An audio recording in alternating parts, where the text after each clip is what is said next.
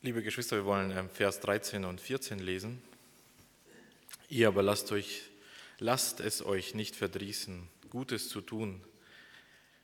Wenn aber jemand unserem Wort in diesem Brief nicht gehorsam ist, den merkt euch und habt nichts mit ihm zu schaffen, damit er schamrot werde. Ähm, also Vers 14, der ja mit 15 auch zusammenhängt, gibt mir wirklich äh, viel zu schaffen. Ich habe noch bis gestern Abend gedacht, ich schreibe Dietrich, ähm, er soll über diesen Vers predigen und ich lasse das lieber.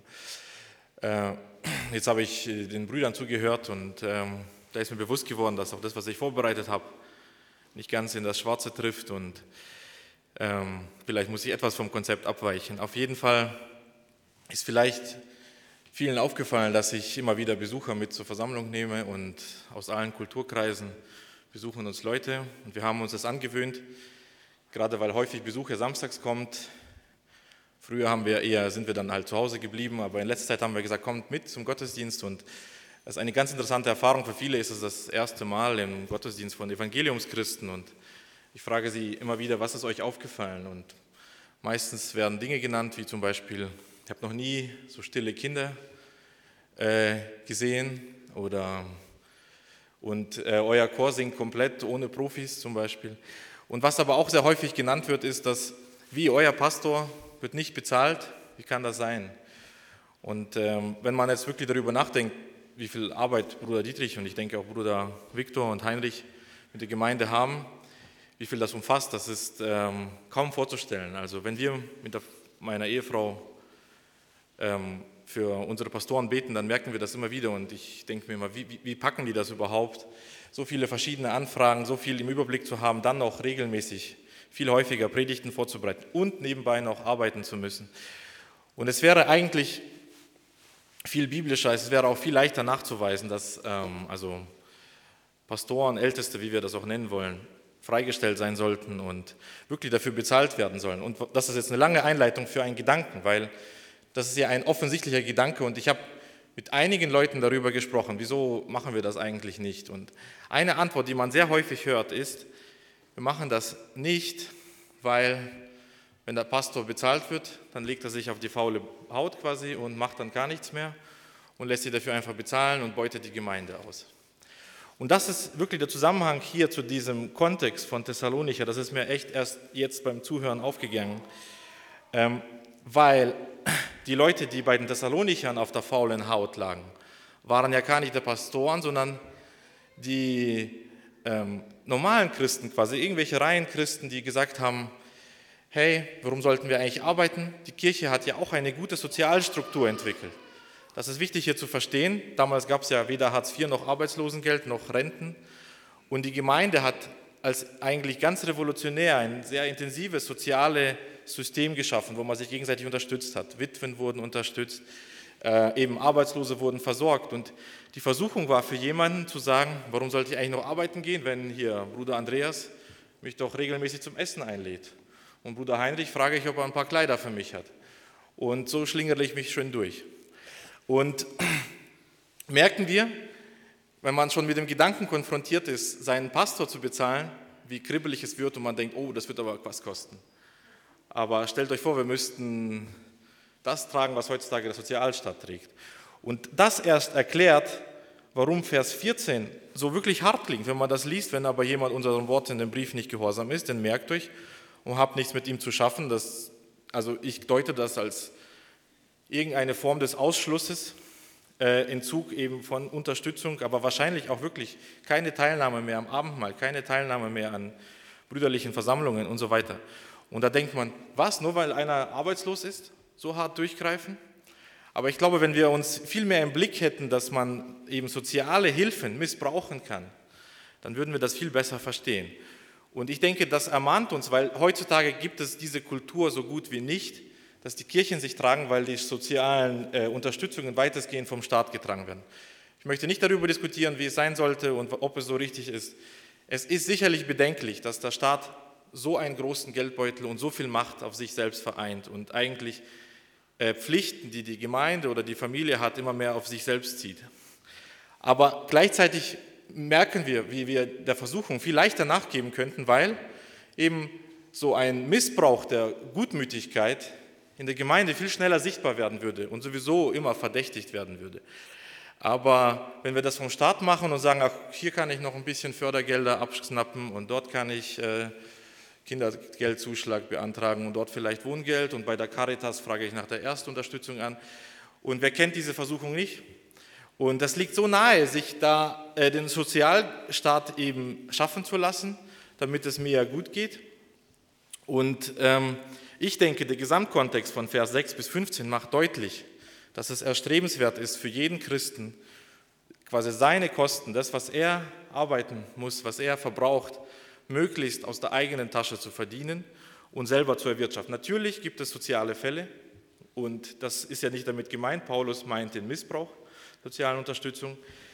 Ähm, und ich denke, das ist etwas, was uns alle herausfordert. Bin ich bereit, eben mit meinen eigenen Händen zu arbeiten und mein Brot selbst zu verdienen? Denn wenn ich arbeitet, der soll nicht essen. Und die Christen arbeiten in der Stille und essen ihr eigenes Brot. Das sind schon sehr eindeutige und klare Aufrufe für uns. Ähm, ja, und ich möchte noch auf Vers 13 eingehen. Ihr aber Brüder, werdet nicht müde, Gutes zu tun oder lasst es euch nicht verdrießen, wäre wohl etwas genauer am Text. Und ähm, dazu einige Gedanken. Zunächst einmal macht es uns deutlich, dass es sehr viele Möglichkeiten gibt, Gutes zu tun. Allein das Gute, was eine Witwe tun konnte, fasst Paulus in 1 Timotheus 5,10 zusammen. Ein Zeugnis guter Werke haben, wenn sie Kinder aufgezogen hat, wenn sie gastfrei, also gastfreundlich gewesen ist, wenn sie den Heiligen die Füße gewaschen hat und wenn sie den Bedrängten oder Verfolgten beigestanden hat, wenn sie allem guten Werk nachgekommen ist. Der Aufruf, gute Werke zu tun, ist sehr vielfältig und betrifft unterschiedlichste Personen, auch Witwen, auch Witwer, auch Alleinstehende.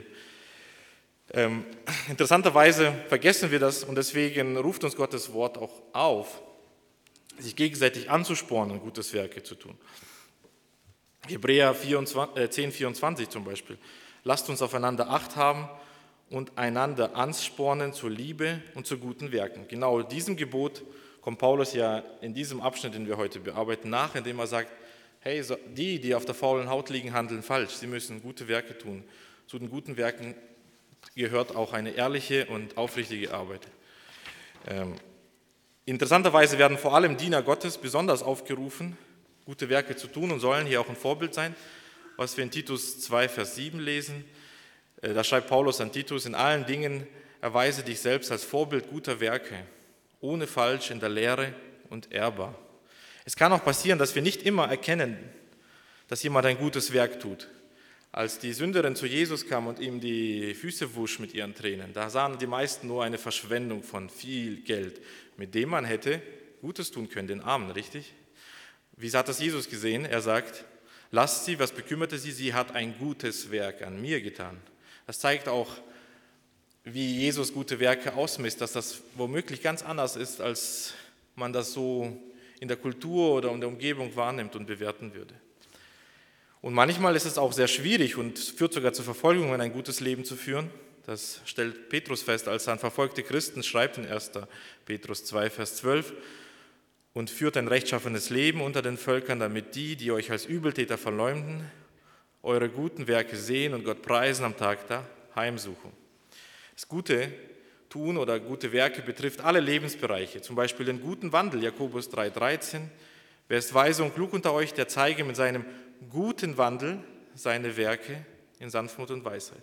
Das betrifft das gute Gewissen, Hebräer 13, Vers 18.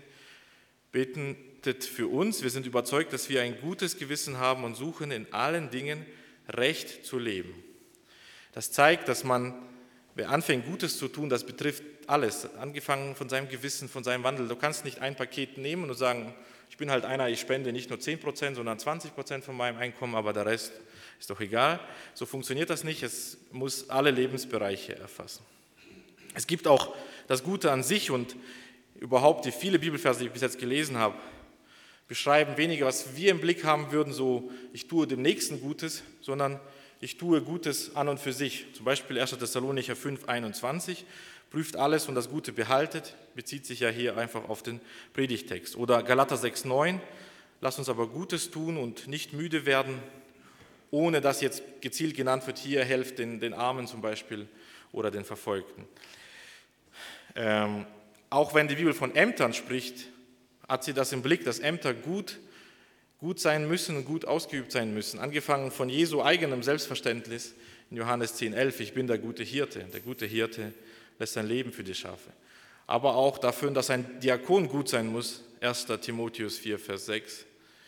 Ähm, ich lese nur einen Abschnitt. So wirst du ein guter Diener Christi Jesu sein, genährt durch die Worte des Glaubens und der guten Lehre, der du gefolgt bist. Entsprechend sind wir gute Kämpfer, leide mit als ein guter Streiter Christi Jesu, ruft uns 2. Timotheus 2, Vers 3 auf. Oder gute Verwalter, was wir in 1. Petrus 4, Vers 10 lesen, dass ein jeder mit der Gabe, die er empfangen hat, einander dienen soll als die guten Haushalter der mancherlei Gnade Gottes. Die Christen werden ständig dazu aufgerufen, Gutes zu tun und das wird immer wieder dazu ermahnt, weil es eben die Gefahr besteht, dass man dessen müde wird, überdrüssig wird, sozusagen bis hierher hat, Gutes zu tun. Und das ist vielleicht wirklich eine Herausforderung, denn Schlechtes zu tun, da muss man nichts machen. Also denken wir an Gartenarbeit, es ist gut, Unkraut zu jäten. Oder denken wir an das Amt eines Hirten, es ist gut, seine Schafe zu weiden. Was muss der Hirte machen? Was macht ein schlechter Hirte? Er macht gar nichts, richtig? Er sieht kranke Schafe und heilt sie nicht, er sieht hungrige Schafe und füttert sie nicht, er sieht bedrohte Schafe und schützt sie nicht. Was passiert? Seine Herde geht ein und stirbt.